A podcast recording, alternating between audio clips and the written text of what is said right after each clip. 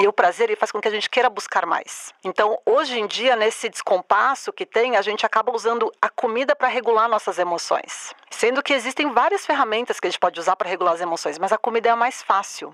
Eu fico muito atenta em períodos da minha vida em que eu tô viciada em comidas que trazem conforto. Então, que eu não tenho que mastigar muito, comidas mais quentinhas, mais facezinhas. Falo, não, tá faltando. Qual é o conforto que tá faltando no resto da minha vida?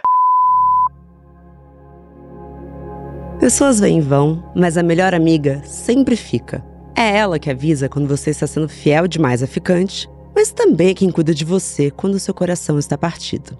É ela que dá aquele toque quando você está deixando a família passar por cima dos seus limites, mas também é quem te dá carona por 57 minutos para você visitar sua avó. E é com ela que você pode dividir seus principais segredinhos de beleza e os maiores segredos da vida, porque ela nunca te deixa na mão. Pode confiar. Gostoso demais. Obrigada, desodorante Dove, aquele da tampinha azul, sabe? Por nos ajudar a cuidar de nós mesmos em um só passo e com total confiança. Dove é o único desodorante que cuida, protege e repara desde o primeiro uso. Esse segredinho a gente já conhece e ama, né?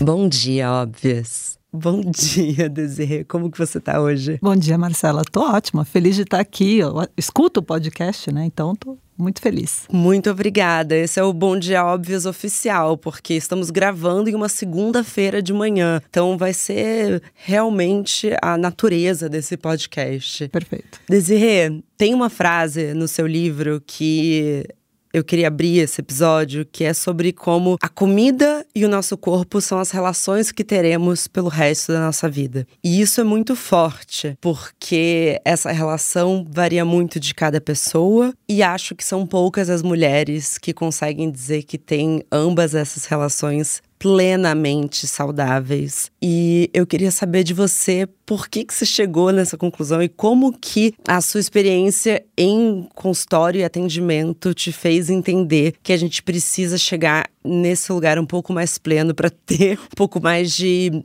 como se fosse uma musculatura emocional para as mudanças que nosso corpo e nossa relação com a alimentação vão variar ao longo da nossa vida. Parte da minha formação, né, eu trabalhei com transtornos alimentares, então isso me deu uma visão da nutrição muito diferente das pessoas que nunca tiveram contato com transtorno alimentar. E ao mesmo tempo, eu trabalhava numa clínica que era muita restrição, muita dieta, calorias. Isso para mim era muito conflituoso. E estando nesse meio do emagrecimento desde sempre, eu percebi que as pessoas tinham muito uma ter terceirização da responsabilidade com relação ao corpo e alimentação. Sim. Então, eu vou no nutricionista para ver o que ele vai me passar. Qual, que, que, qual é a nova moda? Qual é a nova é, estratégia para emagrecimento? E sempre muito pautado no lado punitivo mesmo, né? O que, que eu tenho que cortar, o que, que eu tenho que fazer, o que, que eu tenho que sofrer, né? Sempre tem que ter um sofrimento. Só que a alimentação e, e o cuidado com o corpo, ele não pode ser sofrido. Porque se ele for sofrido, ele tem prazo de validade. Quem consegue ficar num relacionamento de sofrimento por muito tempo? E as pessoas tratam a comida e o próprio corpo com muito sofrimento, com muito pesar. E quando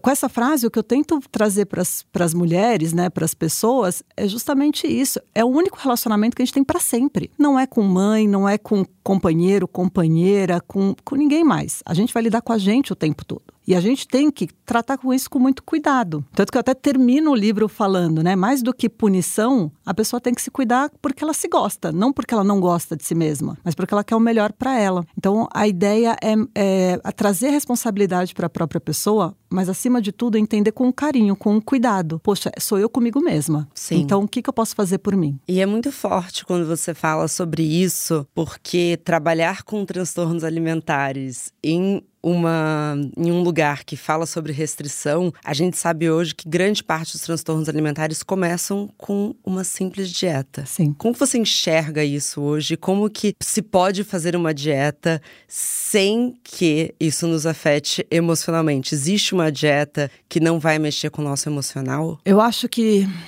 Bom, primeiro que eu saí dessa clínica justamente porque os valores eram muito diferentes e comecei a trabalhar com comportamento desde então. Mas eu acho que como a gente aborda é muito importante. Porque, por exemplo, vamos supor uma pessoa que tem uma alteração de saúde mesmo, né? Que tem um diabetes, que tem um, algum outro problema até mais é, tão, não sei, mais gra gravidade, é difícil falar o que, que é mais grave, né? Mas que tem uma questão hepática, renal, enfim, a pessoa vai ter que fazer uma certa restrição, né? Ela tem que cuidar da alimentação e tem coisas que ela vai poder fazer e tem coisas que ela não pode fazer. Então, eu acho que sempre o modo como isso é passado para a pessoa, o modo que a pessoa entende essa informação também influencia muito do quanto ela lida, porque uma coisa é a gente falar de restrição, mas o quanto emocionalmente isso prejudica a pessoa. Porque vamos falar o seguinte: ah, coisas da moda. Pessoa, quero que você fique um mês sem glúten, lactose e açúcar. Clássico, né? Agora estamos no né, segundo semestre, projeto verão que vai começar daqui a pouco, essas né, bizarrices do mundo. Ela entende que ela está sendo punida por uma coisa né, para conseguir alguma outra coisa. Sim. Agora, se você faz isso, ensinando a pessoa o melhor momento de consumir um alimento, então não é não comer, mas que existem formas de colocar aquilo na alimentação sem prejudicar o resultado dela, ou sem prejudicar o objetivo dela, provavelmente. Mas tudo isso tem que ser feito baseado em escolhas. Então, eu acho que quando a gente trabalha essa palavra, e essa palavra para mim é muito importante, né, a pessoa ter consciência das escolhas que ela está fazendo a todo momento, a gente consegue trabalhar sim uma alimentação saudável, uma alimentação de qualidade, por vezes até uma restrição, sem, sem que aquilo seja tão emocionalmente punitivo para a pessoa, porque ela está entendendo que aquela é uma escolha em prol do objetivo dela, mas que não é que ela não pode fazer aquilo. Existe o melhor contexto, o melhor momento, o melhor jeito de fazer cada um dos comportamentos. Seja comer um doce, a pizza, né? Que a gente está em São Paulo e São Paulo tem que comer pizza uma vez por semana. Então, tudo pode fazer parte. Mas quais, quais são as outras escolhas que ela está fazendo na vida dela? E com mais autonomia. Perfeito. Porque eu até falei sobre isso recentemente, que a gente esqueceu de conhecer o nosso corpo a ponto de confiar na nossa fome. Bom, já falei sobre isso diversas vezes. A primeira nutricionista que eu fui, eu tinha 13 anos. Então, assim, são 20 anos de nutricionista e hoje eu consegui essa autonomia de entender que são escolhas minhas e estudei, a gente vai falar sobre isso, porque de fato ter lido o livro da Revolução da Glicose revolucionou minha relação com a alimentação, mas a gente fica tão terceirizando que parece assim, ah, esse, esse alimento engorda ou esse alimento não engorda. Sim. Na verdade, assim, os nossos corpos funcionam de uma maneira muito menos simplificada que isso. Você falou muito sobre essa individualidade dos corpos. Como que a gente pode também começar a diferenciar o que, que é um alimento que engorda e que não engorda? E como que a gente pode passar a observar o nosso corpo através de esse alimento me faz bem, esse alimento deveria comer com menos frequência? Como que a gente pode voltar a confiar nos sinais do nosso corpo? Acho que a primeira coisa importante é não existe alimento que engorda. E não existe alimento que né, que, ou que emagrece. É, é sempre. Ah, com... não tem água que emagrece. Não, não tem água que emagrece. Não tem gengibre que emagrece.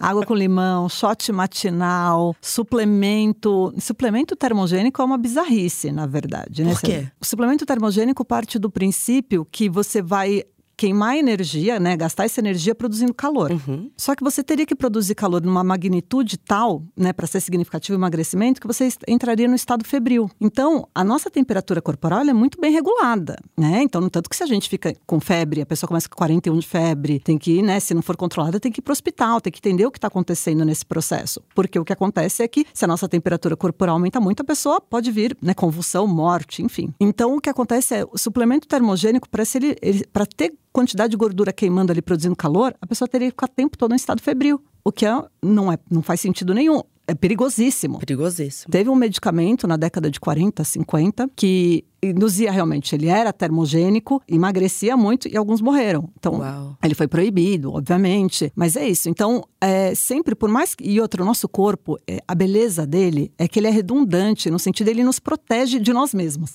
Eu falo que ele é mais inteligente que a gente. Porque se você toma uma coisa que vai aumentar o seu gasto calórico, então, por exemplo, vamos supor que tem um suplemento, chá verde. O chá verde tem uns estudos, que aí a gente pode ficar conversando aqui horas sobre a qualidade desses estudos, que são só estudos do Japão, que mostram que com consumir quatro xícaras da erva do Japão pode aumentar o gasto calórico um pouquinho, né, por um tempo. Só que esse, esse efeito some depois de umas 8, 10 semanas. Por quê? Porque o nosso corpo percebe que está gastando mais e ele vai compensar diminuindo outros, outros metabolismos, outros gastos energéticos de outros tecidos no corpo. Então, o nosso corpo, ele quer manter sempre o que a gente chama de homeostase, que é o equilíbrio. Então, o que, que cada, um, cada corpo entende por equilíbrio é diferente, Marcela. Então, o que seu corpo entende por equilíbrio é diferente do meu, é diferente de quem está nos ouvindo. E quando você fala, né, um alimento que emagrece, um alimento que engorda, é sempre o contexto da alimentação. Todo mundo aqui vai conhecer alguém que come de uma qualidade de alimentação que você vai falar, poxa, a pessoa não come bem. Qualidade dessa alimentação dessa pessoa e como é que ela não engorda? Porque para o corpo daquela pessoa aquilo não é um excesso. Uhum. E uma vez que aquilo não é um excesso, tá queimando. A pessoa tá utilizando aquilo. Então, é claro que se você muitas vezes for replicar o que essa pessoa que você conhece, né, come, para você aquilo já vai ter um outro efeito completamente diferente por conta dessa individualidade. Até adoecer. Não, até adoecer, exato. Então, os corpos permitem coisas diferentes.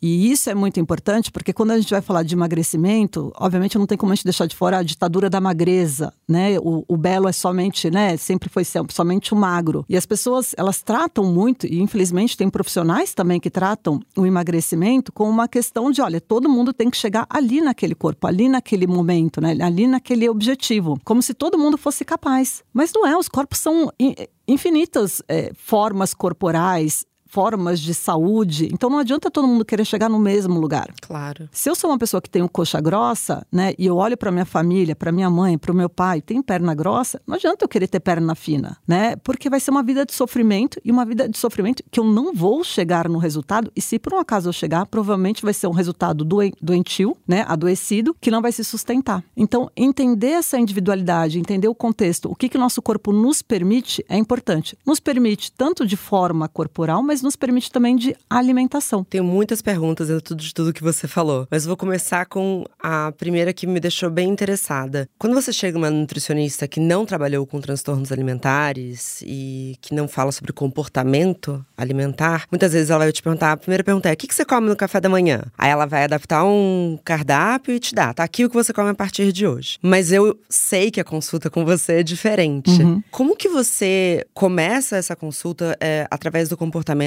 E qual, quais são os fatores de risco que você pensa, não, calma, aqui a gente está falando de uma pessoa com um transtorno. Porque imagino que muitas mulheres e homens Sim. chegam querendo mudar o corpo, seja ganhar muita massa magra ou emagrecer, e talvez você tenha que tratar mais a emoção e o comportamento do que Sim. de fato qual é o café da manhã daquela pessoa. Sim. E muitas vezes a pessoa, num primeiro momento, não sabe disso. Né? Então, quando é, ela vai lá querendo o objetivo de emagrecimento, hoje em dia, né, as pessoas que chegam no meu consultório sabem que eu trabalho com comportamento, muito raro uma pessoa que cai lá de paraquedas, como uhum. a gente diz, mas ela não sabe que ela tem uma questão e aos poucos a gente vai, eu vou trabalhando isso. Nem todo mundo está aberto, né? Então, às vezes, uma pessoa fala, não, não é para mim, tá tudo bem, assim como a gente vai em médicos e enfim. Mas como trabalhar comportamento, né? Eu acho que a primeira coisa é entender que os corpos funcionam de modos diferentes, o que significa que para cada pessoa uma refeição é diferente da outra. Então é super importante entender, por exemplo, né? A gente estava aqui conversando antes de gravar, né? A gente estava falando de café da manhã porque é cedo. Primeira coisa é, você tem fome de manhã, né? Qual é a refeição que você mais gosta de fazer? Então, às vezes, para uma pessoa vai ser, nosso café da manhã para mim é a mais especial, para outros vão ser almoço, jantar. E aí a gente também vai entendendo dentro do comportamento como é que é a rotina de vida da pessoa. Quem prepara a refeição, quais são os horários que ela tem, quais são os. Eu trabalho muito com esporte, né, também. Então, quais são os momentos de treino, de atividade física, como é que é o comportamento da pessoa no dia a dia de comportamento sedentário. Então, se a pessoa passa o dia inteiro sentada, se ela tem uma rotina ativa. Então, quais são os valores da pessoa? Então, o que, que é importante? Ah, para mim é muito importante encontrar meus amigos numa sexta-feira e tomar um vinho com um queijo, né, comendo um queijo. Então, como é que a gente consegue honrar isso dentro de uma alimentação saudável? Adorei honrar. É porque é honrar mesmo, né? Honrar os nossos, os nossos valores, honrar o que, é importante para gente. Então, como a gente consegue colocar tudo isso dentro de um contexto de saúde? E aí, trabalhando as escolhas. E aí eu sou bem realista. Uma das coisas que eu mais falo até no meu livro é a gente também tem que realinhar expectativa. Porque se a pessoa fala para mim, Desiree, o mais importante para mim é o estrogonofe de segunda-feira, a pizza de quarta, o hambúrguer de quinta, e eu quero ter barriga tanquinho e tô 10 quilos acima, não é, não, não é, eu quero, quero, quero treinar 40 minutos por dia, não vai dar, né? Então, assim, como é que, a, a menos que se coma uma porção muito, muito pequena, mas como é que a gente vai realinhando o que as talvez expect... não seja realista também, porque se você está treinando muito, você não vai ter fome para comer uma porção tão pequena. Exato. Então, realinhar a expectativa também é muito parte do meu trabalho. E quando a gente conversa, né, numa conversa franca mesmo, eu acho que até onde você quer chegar né? E por que, o que, que aquilo vai te trazer? É, uma das coisas importantes, né? É, as pessoas querem emagrecer, mas também entender se o corpo da pessoa quer. As pessoas esquecem, Marcela, que o tecido adiposo ele é um órgão. O que é um tecido adiposo? Tecido adiposo é a gordura do nosso corpo. Tá. Né? É a gordura. Então, o tecido adiposo, a gordura, ele é um órgão assim como o nosso fígado, nosso pâncreas, nosso rim, nosso coração. Então, emagrecer significa consumir parte de um órgão. Uau! Seu corpo não ama isso. Não. Alguns corpos.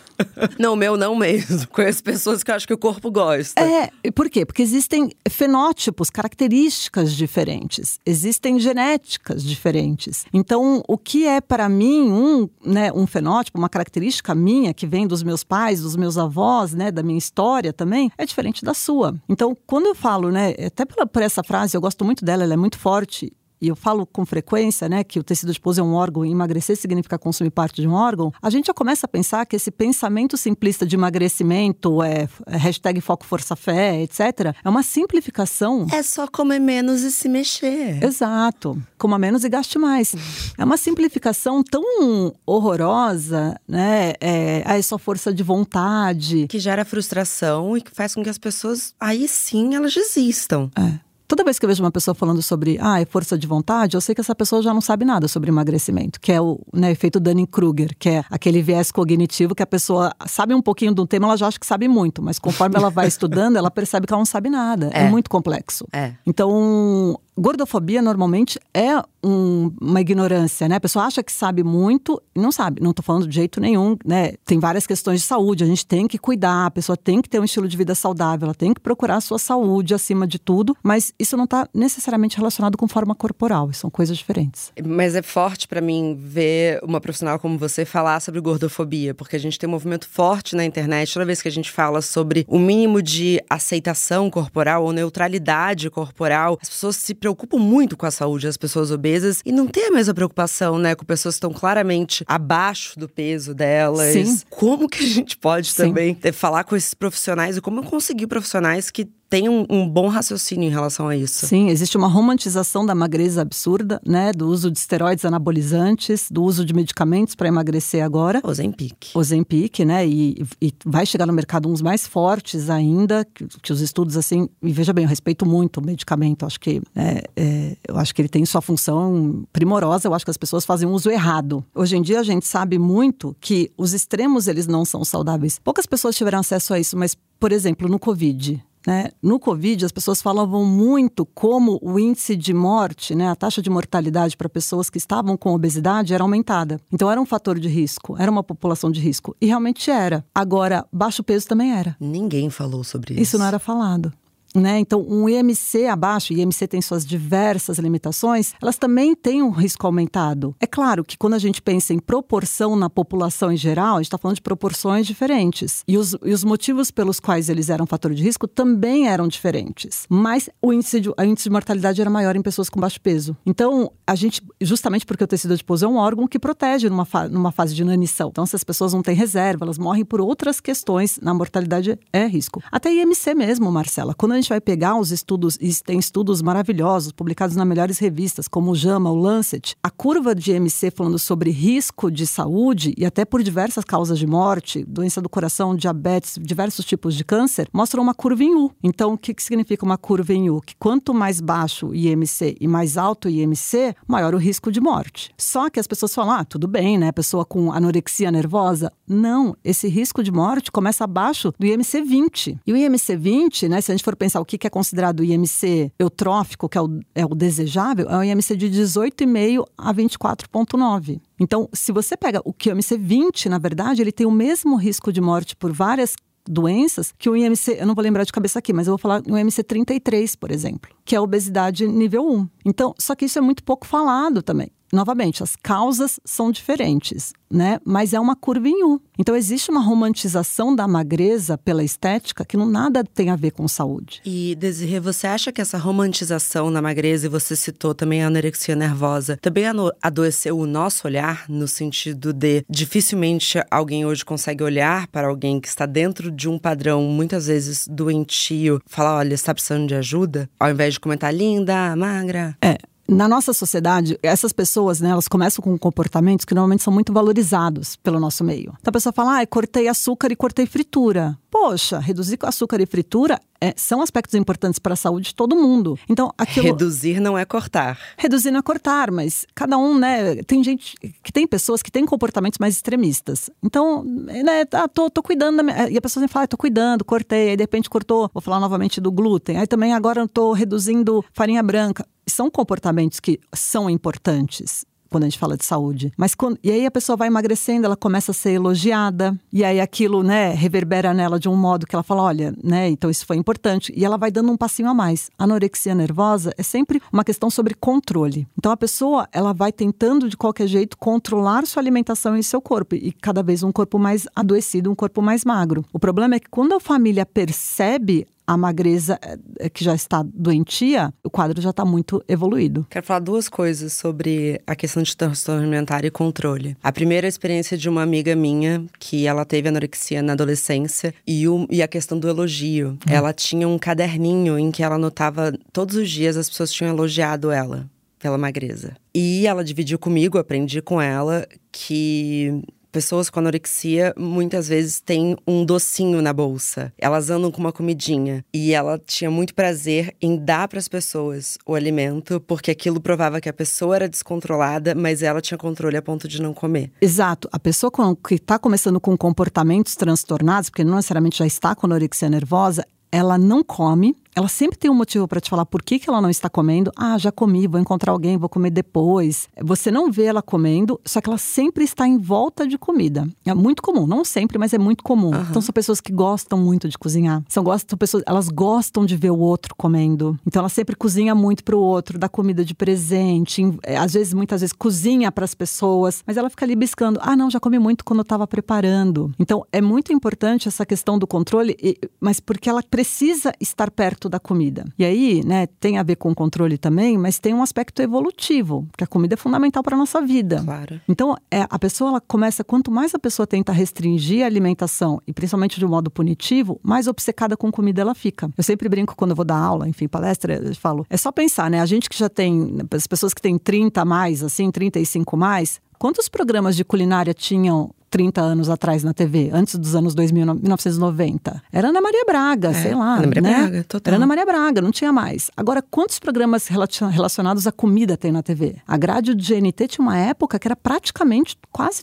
né, sei lá, 70% tinha algum, comida de modo direto ou indireto. Sim. Ou era uma entrevista que as pessoas comem, né? Então, quanto mais as pessoas começaram a querer emagrecer, mais elas gostam de ver as pessoas comendo. A comida é fundamental para a nossa sobrevivência. Então, quanto mais você tenta restringir, mais obcecado. Você fica pensando em comida o dia inteiro. Se a pessoa pensa em comida o dia inteiro, e ela não é nutricionista que está falando de comida o dia inteiro, isso significa alguma relação aí que está conturbada com a comida. Mas vale ressaltar também que tem muito nutricionista com transtorno alimentar. Isso também é um grande, uma grande questão. Eu sei, eu já estive. Eu lembro de um conselho insano de uma nutricionista que eu fui, que ela falou: olha, você tem que comprar uma balança e se pesar todos os dias. É. E eu sei que o corpo oscila de um jeito, o peso. Sim. Que a pior coisa que você pode fazer é se pesar todos os dias. Eu confio muito nas roupas, Roupa, espelho. Uma outra coisa, porque essa obsessão com números leva a gente para um lugar que eu já estive, de olhar a foto minha, que eu acho que eu tava super bem, mas eu lembro que eu tinha um número ainda que eu queria chegar. Hum. Só que se eu estivesse olhando só no espelho, você entende? É, eu tinha uma paciente que ela, ela, tinha já emagrecido, tipo, ela tinha tido uma evolução super bonita, assim, tava fazendo exercício frequente, não sei o que, ela falava Vamos fazer o combinado, né? Você altera a sua balança, porque se eu chegar aqui na próxima consulta e ver um, a balança 3, tipo, 3 quilos abaixo, eu já tô feliz. Eu posso estar com esse corpo, mas eu, a balança. Olha que loucura. Né? E é essa relação doentia. E o nosso corpo, eu gosto de falar, Marcela, que mais do que um peso exato, a gente tem uma faixa de peso na qual nosso corpo gosta de ficar. Uhum. Então, né, falamos, hoje é segunda-feira de manhã. É o maior peso que a gente tem. Nosso maior peso é domingo e segunda-feira, via de regra, né? Então, exceto se tem feriado, etc. Por quê? Porque o nosso corpo, por mais que a pessoa nem mude tanto a alimentação assim durante a semana, muitas vezes dorme mais, dorme melhor. Ou entra uma bebida alcoólica, a alimentação muda, a rotina de treino muda. O nosso maior Delícia. peso é fundamental isso. Eu falo para as pessoas que não é que é normal fazer isso, é esperado. O nosso corpo ele precisa dessas oscilações também. E o nosso lado emocional também. Mas é o maior peso que a gente tem. Então, se pesar todo dia, eu não acho produtivo de modo algum. Para os pacientes eu falo, para quem gosta, né? E tem gente que fala assim, olha, é um referencial importante porque eu sou muito ruim de autopercepção ainda. Eu falo, então se pesa uma vez na semana e nessa uma vez entenda como uma faixa e sem sempre referenciando o que, que você fez no dia anterior. Porque se você for no, no bar no dia anterior, bebeu todas com os amigos, etc., você vai estar tá mais pesado. Então, seu peso de quarta-feira não é o mesmo referencial da outra quarta. E por que, que vai estar tá mais pesada? Porque quando a gente consome uma alimentação diferente, mais rica em sal, mais rica em álcool, por exemplo, ou não bebeu tanto, ou mais açúcar, o nosso corpo ele retém mais líquido. Então é líquido, não é necessariamente a gordura. Exato. A balança, eu brinco, né? A balança é burra. Ela não sabe se está pesando uma pessoa, se está pesando ferro, madeira, algodão. Ela não sabe, ela vai te dar um número. Então a balança, ela só vai te dar um referencial se você está mais leve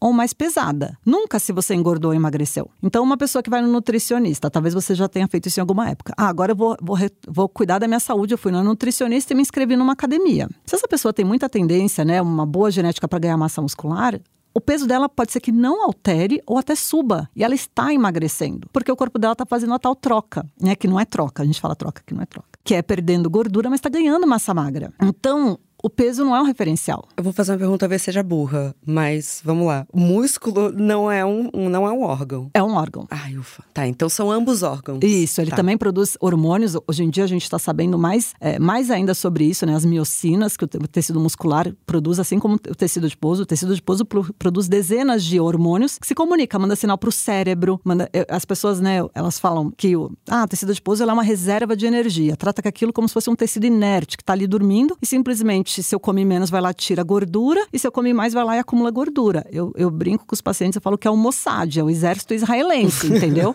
se começou a diminuir, manda sinal para o cérebro falando, ó, oh, tá diminuindo, faz alguma coisa. Aí aumenta a fome, diminui gasto. Então ele está todo o tempo se comunicando com diversos órgãos do tecido adiposo através de hormônios que ele libera, as adipocinas, que vai comunicar o que está acontecendo ali. Então, entender muito mais como um tecido muito vivo. Não é uma piscininha ali que fica parada, sabe? Só acumulando acumulando gordura. E o músculo também. Então, o nosso corpo todo ele está em plena comunicação. E ele está sempre se resguardando. E o que é se resguardar? Para mim, né, os pontos que isso vai ser estimulado para uma pessoa não é o mesmo para outras. Por isso que tem pessoas muito magras, que são pessoas que são estudadas muito hoje em dia, que são pessoas que têm resistência ao ganho de peso, e tem pessoas que têm muita facilidade ao ganho de peso. Então, existem esses dois extremos, né, que eu chamo de são as pessoas, né, poupadoras e tem as gastadoras. E gente que não perde massa magra por nada. É que perde muito pouco. E tem gente tem muita facilidade. É, é que eu venho dessa genética. É, eu também.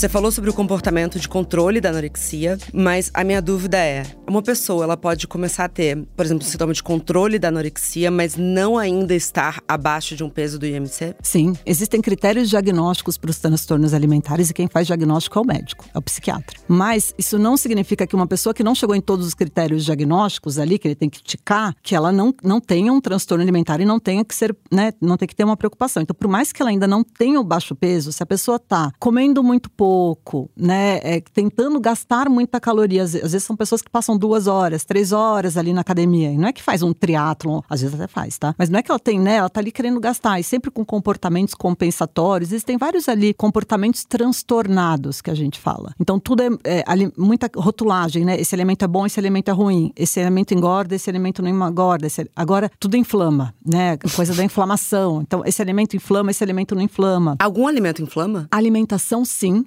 alimento que inflama é alimento estragado. Tá. Tá? Então, existe alimento que inflama, inflama muito. Alimento estragado, alimento contaminado. Então, mas é, sempre quando a gente vai falar de inflamação, é um contexto muito importante que, obviamente, está sendo tirado totalmente, né, extrapolado. Mas sim, existe uma alimentação que tem um potencial inflamatório e tem uma alimentação que tem um potencial é, menos inflamatório. É, mas... Perdão, eu te interrompi. Não. É, você pode dividir com a gente quais que são os fatores é, cruciais para esse diagnóstico, tanto de anorexia, possivelmente de bulimia, porque eu, quando aprendi que bulimia não é apenas vomitar, mas não. queimar a caloria que você comeu por inteira, por exemplo, é. passando muito tempo na academia, mudou a minha visão sobre o que é bulimia. É, é porque existem aquelas visões clássicas, até que os filmes e a novela traz pra gente, mas basicamente quando a gente fala de anorexia nervosa, essa é uma, é uma restrição alimentar, né, muito grande, ficar grandes horas sem se alimentar. É que os dois transtornos, tanto a anorexia nervosa como a bulimia nervosa, eles se confundem em muitos pontos. Uhum. E no o que vai distinguir principalmente é o peso corporal. Então, por isso até que às vezes uma pessoa está com bulimia nervosa e ela pode migrar para uma anorexia se o peso dela vai baixando. E uma pessoa com anorexia nervosa, se começa a ganhar peso, ela passa para o diagnóstico de bulimia. Porque os dois podem ter comportamentos compensatórios. E aí, comportamento compensatório pode ser uso de medicamento, de laxante, né? Pode ser uso de atividade física como modo de gasto de energia e outras, outros comportamentos, enfim, que as pessoas podem imaginar, mas que a gente costuma não falar tanto porque para não incentivar. Outra coisa importante quando a gente fala é essa restrição. Então, a bulimia nervosa, por exemplo, a pessoa ela faz uma restrição alimentar autoimposta, fica muito tempo sem comer, mas quando ela come, ela tem um descontrole. Ela tem um episódio de compulsão alimentar. E compulsão alimentar, Marcela, não tem nada a ver com o que as pessoas falam por aí. Eu sei. Cada pessoa, nossa, tô muito compulsiva, comeu três fatias de pizza. É.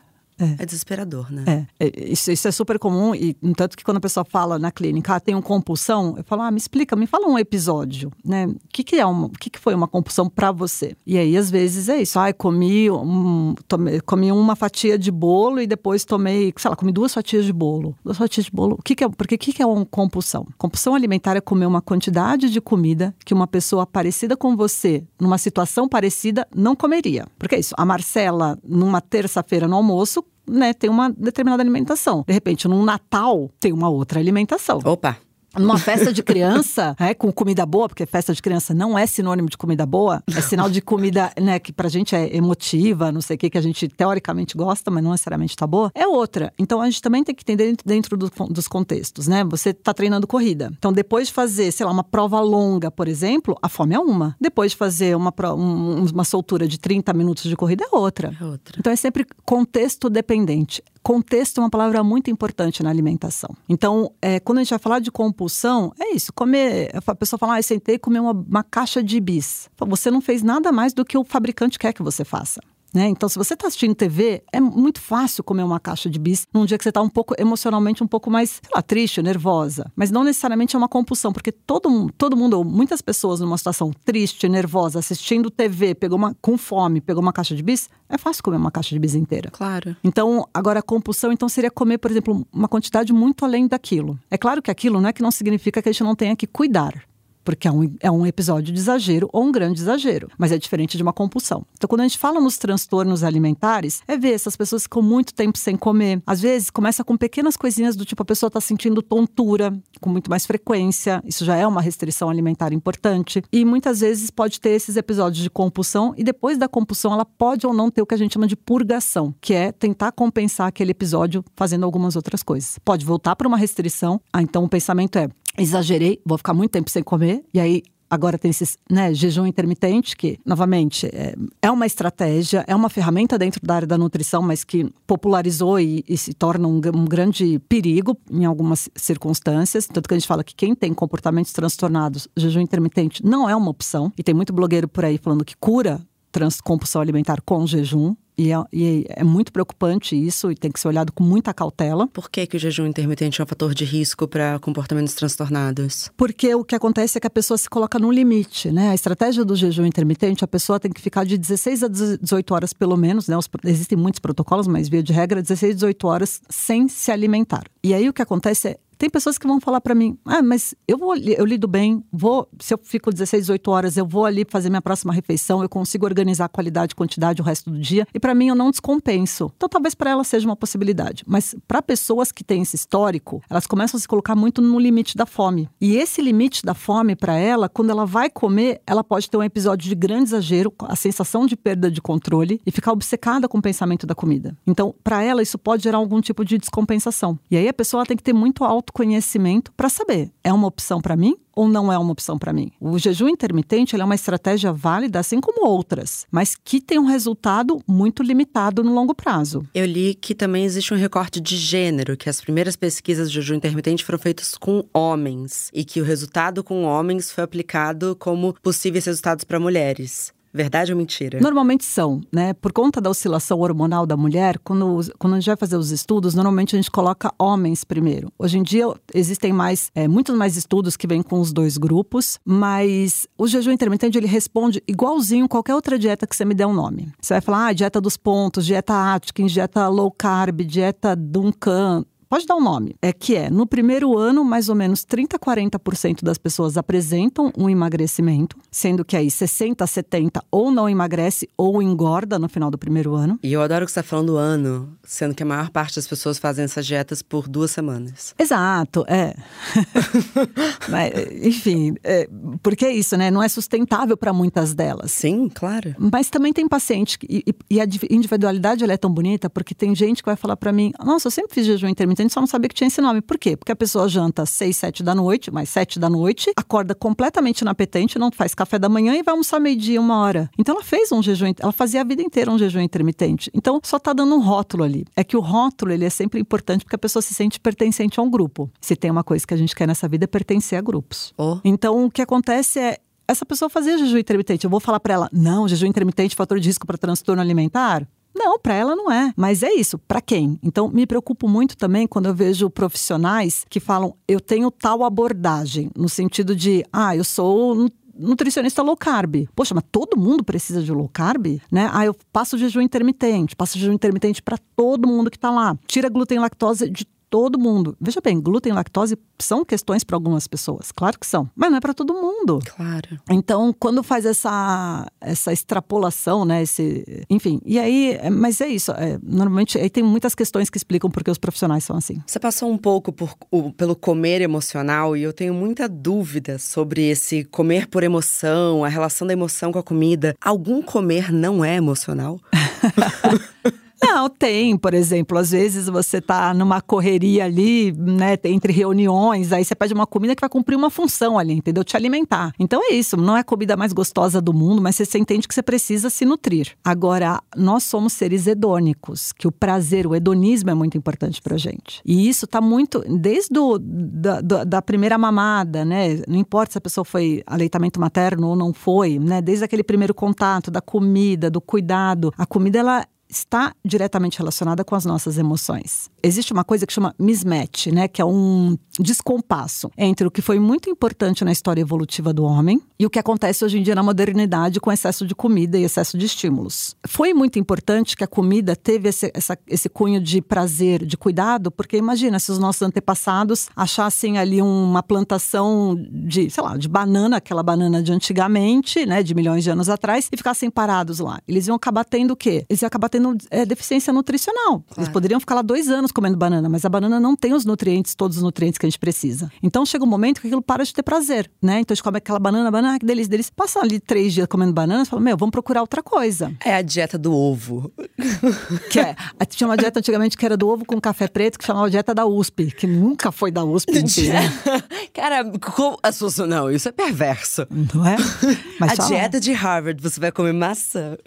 Hoje em dia, a gente brinca brinca muito, né? Eu tenho um, um, grupo de amigos que a gente tem um blog que é o Ciência Informa, e meus amigos são professores da USP, da Unicamp, o Guitarra Inglaterra, enfim, que a gente brinca. Quando vem escrito, né, dieta de é, alguma coisa Harvard, quântico, funcional, né, anti-inflamatório, a gente olha, tipo, com os dois olhos arregalados. Sabe um novo que tá perigoso? A neurociência. No, neurociência e integrativo.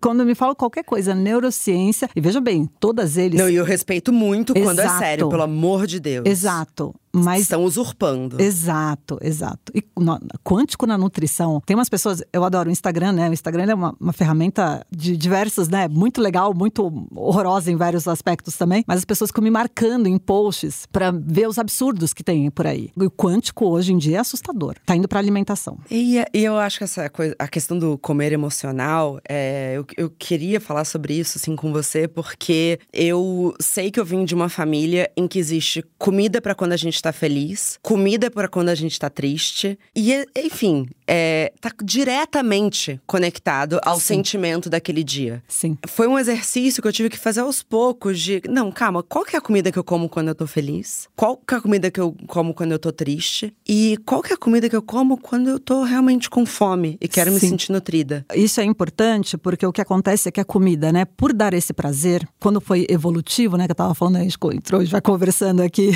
é, o que que vai, o que, que foi que foi muito importante para evolução, que é isso, nossa, eu sei que isso aqui, né, né? Me deu prazer é importante e o prazer ele faz com que a gente queira buscar mais. Então, hoje em dia, nesse descompasso que tem, a gente acaba usando a comida para regular nossas emoções. Sendo que existem várias ferramentas que a gente pode usar para regular as emoções, mas a comida é a mais fácil. E isso foi um aprendizado que para algumas pessoas foi muito mais importante de acordo com o histórico de vida dela, então foi reforçado durante a vida dela. Para outras pessoas nem tanto, mas para muitas pessoas isso é verdade. E o que acontece quando a comida regula nossas emoções pode ser tanto por uma lembrança, então a minha avó fazia bolo, né?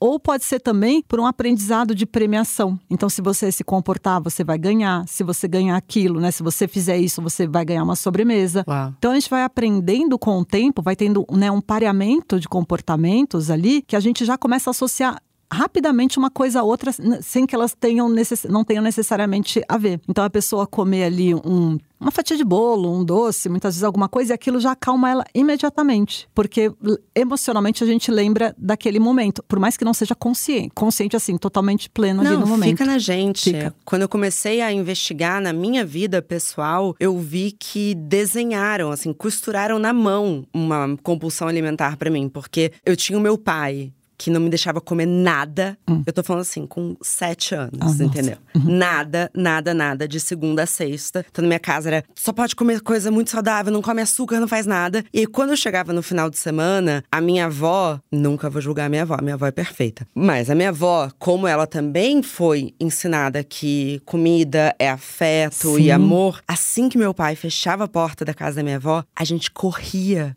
pro armário e ela tinha comprado todas as bolachas, todos os chocolates. Falei, nossa, agora pensando, desenharam, né? Que é restrição, compulsão. Exato. Restrição, compulsão. Sim. E é claro que isso ainda tá no meu corpo. E é um aprendizado mesmo. Então, essa história, né? Você falou, a gente fala, restrição gera compulsão. Se não gerar compulsão, gera um grande exagero. Porque isso, isso é tudo na natureza, né? Então, quando tem muita falta, depois tem excesso de outra coisa. Quando tem excesso, depois vai ter escassez. Então, quando a gente vai vendo os comportamentos que a gente foi delineado, você aprende não só que aquela comida é muito gostosa, mas que ela está relacionada com o cuidado da sua avó. Então, quando você é adulta e tá numa fase emocional muito complicada, o que, que você quer? Você quer aquela comida deliciosa com afeto da sua avó. E aquele alimento ali, vamos supor ali, sei lá, é o bolo que a gente está falando, ele traz os dois ao mesmo tempo. Então a pessoa come, no entanto que não é um nutriente somente. O nutriente que tem no, na- no alimento é importante também. Mas você coloca na boca, aquilo já te acalma. Sim. Então, só de você conseguir aquilo. Só que aí muitas vezes a pessoa não vai necessariamente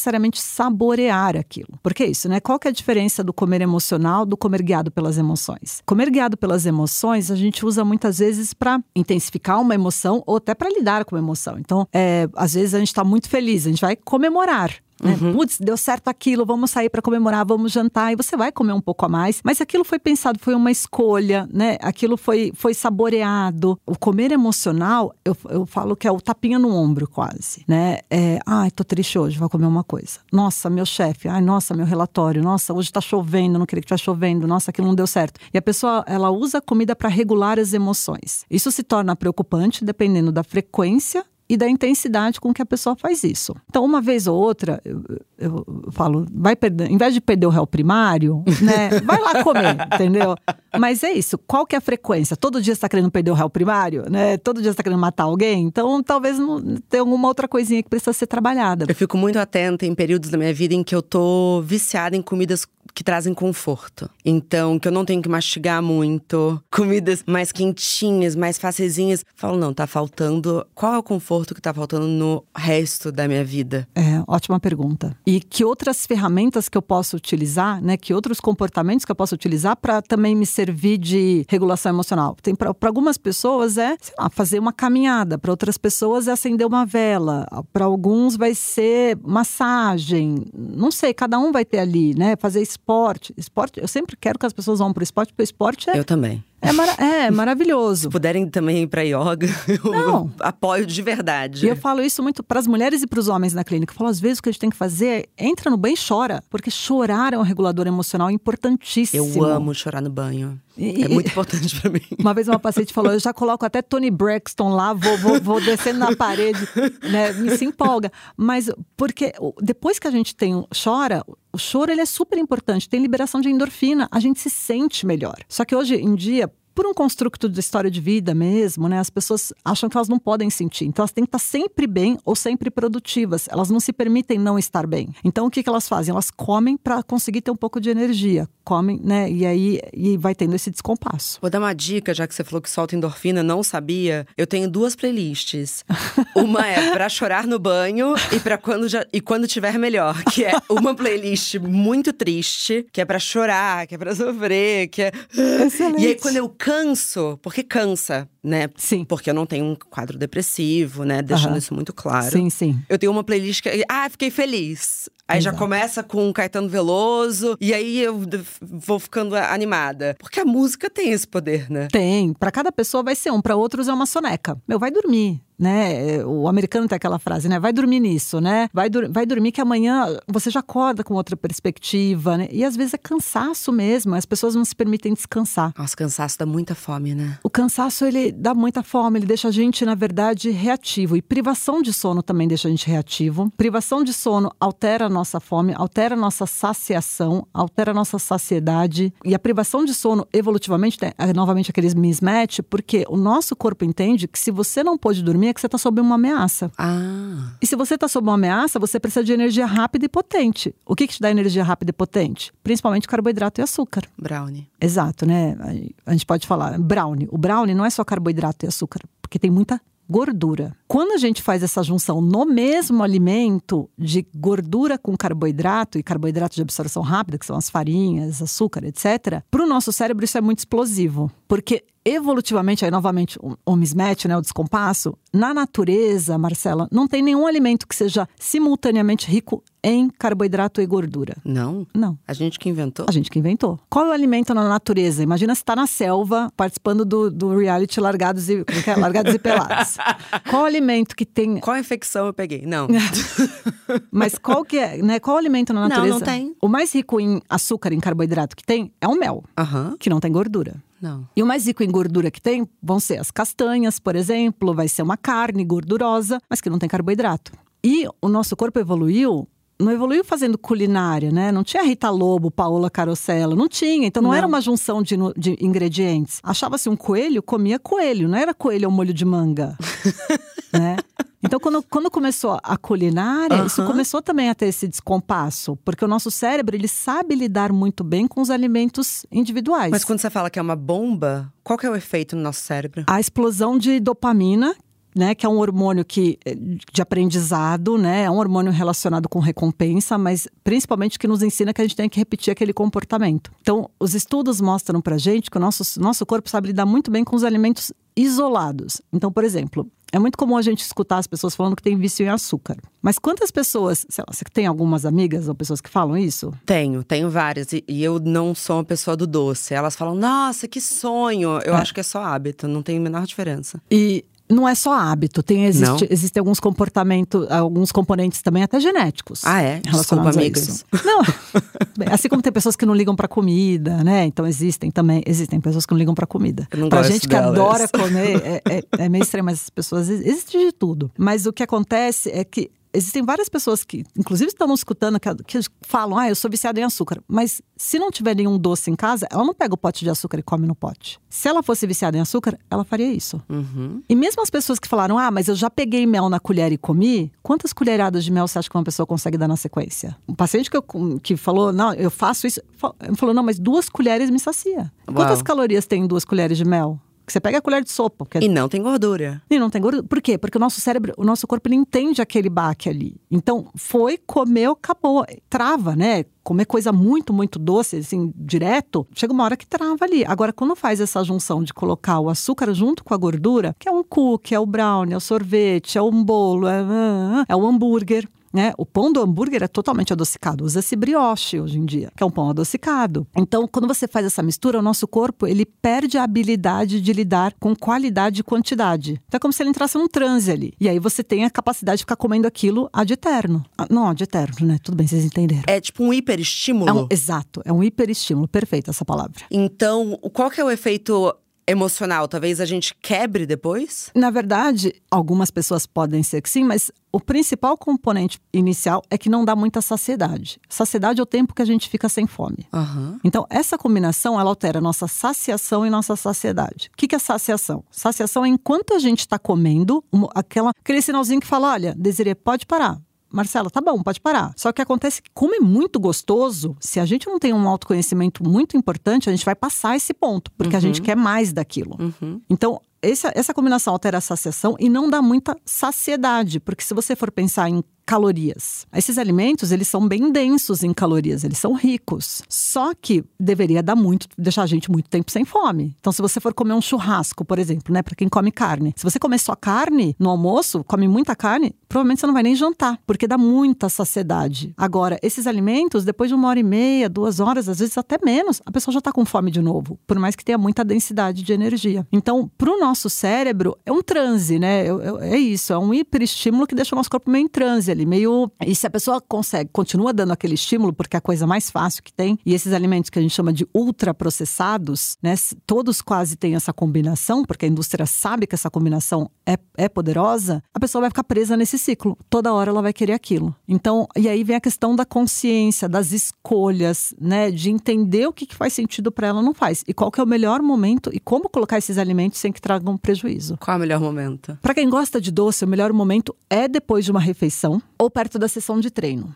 Né? E aí, claro, tem que saber se vai passar, né? Se quanto ela tolera e como fazer Antes isso. ou depois do treino? Depende do que, que a gente está falando. É claro, a pessoa não vai comer um brownie e sair correndo que ela vai passar mal. É, nem todo mundo. Não, não, nem todo mundo. Eu tenho uma amiga que é, a gente brinca que é avestruz. Ela pode comer qualquer coisa, urubu ali, Não, sei lá. quando eu vou pra essas provas de corrida, eu vejo as atletas de verdade, né? Eu sou uma amadora mirim. É, elas, elas chegam no café da manhã do hotel, elas estão comendo umas coisas que eu fico incrédula, assim. é porque eu também não tenho fome de manhã, então, Sim, enfim. É outro referencial. É outro referencial. Mas elas estão lançando um bolão antes de co- correr 42 Ah, quilômetros. sim, mas é bolo caseiro. Porque gordura antes da corrida, olha, depender 42 quilômetros comendo gordura, muita gordura antes, assim, Piriri. é chance de dar piriri, mas é isso. Tem gente que pode e vai, tudo bem. E rolam piriris nas provas. É, é, Nossa, é uma coisa. É. banheiro químico de prova é tudo aquilo que você tem que evitar na vida. Cara, é, é grotesco, né? Mas uma das coisas que a gente faz na nutrição esportiva não é só treinar o, o treino ali de corrida, mas treinar estômago e intestino. Porque é super importante fazer essa adaptação para o que você vai fazer na prova. Então, muitas vezes, aí, né, já é- Não, por favor.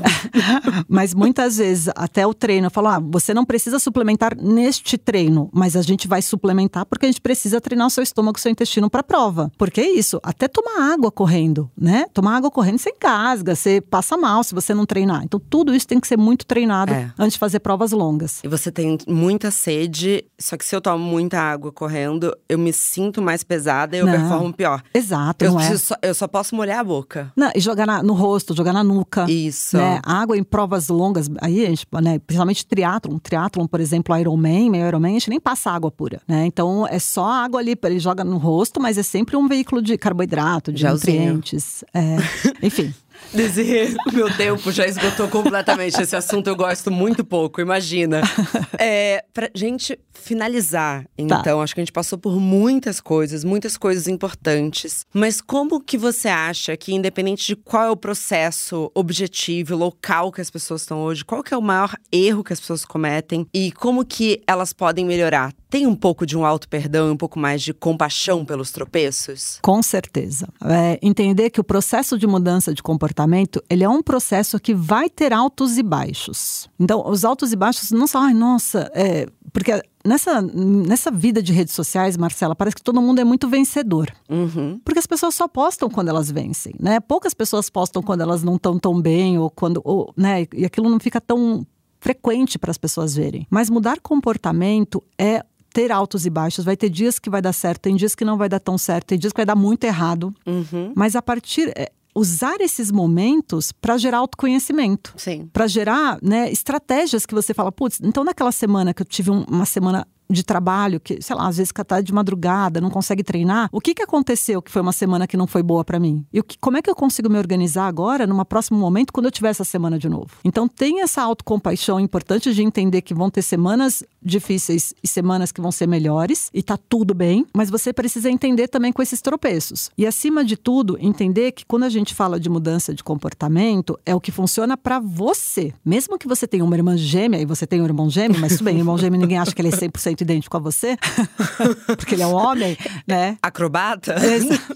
Mas o que funciona para ele, o que funcionaria para a irmã gêmea dessa pessoa, de quem está nos ouvindo, não funcionaria para ela. Então, é entender qual que é a sua fórmula, né? Qual que é a sua fórmula de saúde, qual é a sua fórmula de autocuidado. Entender, acima de tudo, essa individualidade, eu acho que é a, é a chave para o sucesso. O que funciona para mim, Desiree, para você, Marcela, e para a pessoa que está tá nos ouvindo. Independente do que a blogueira falou, independente do que o profissional falou, e logo no começo você fez uma pergunta, né? Trabalhar comportamento, eu sei que a abordagem muda. E uma das coisas que mais muda é que eu entendo que quem é o maior expert sobre a pessoa é ela mesma, não sou eu. Porque a gente que estuda muito, a gente, a pessoa senta na nossa frente, fala ali a rotina dela, eu já sei tudo que ela tem que fazer. Mas a realidade é outra. O que, que ela consegue colocar em prática naquele momento? Muito bom. E pensando em mudança de comportamento, emagrecimento, é saber que tem momentos que a gente tem que apertar o pause. Essa é a melhor coisa que a gente faz. Porque senão a pessoa fica naquela também, engorda e emagrece, engorda e emagrece, engorda e emagrece. E saber o momento, o que, que eu tenho que fazer para apertar o pause no meu corpo, o que, que é, né? O momento que, que eu vou comer, o que, que eu preciso fazer para o meu corpo, para comer de atividade física, de comportamentos, para manter. Né? Isso é uma sabedoria muito importante. Sensacional. Obrigada, querida. Aprendi muito hoje. Eu fico muito feliz com o convite. Muito feliz, muito honrada de estar aqui hoje. Maravilhoso. Bom dia.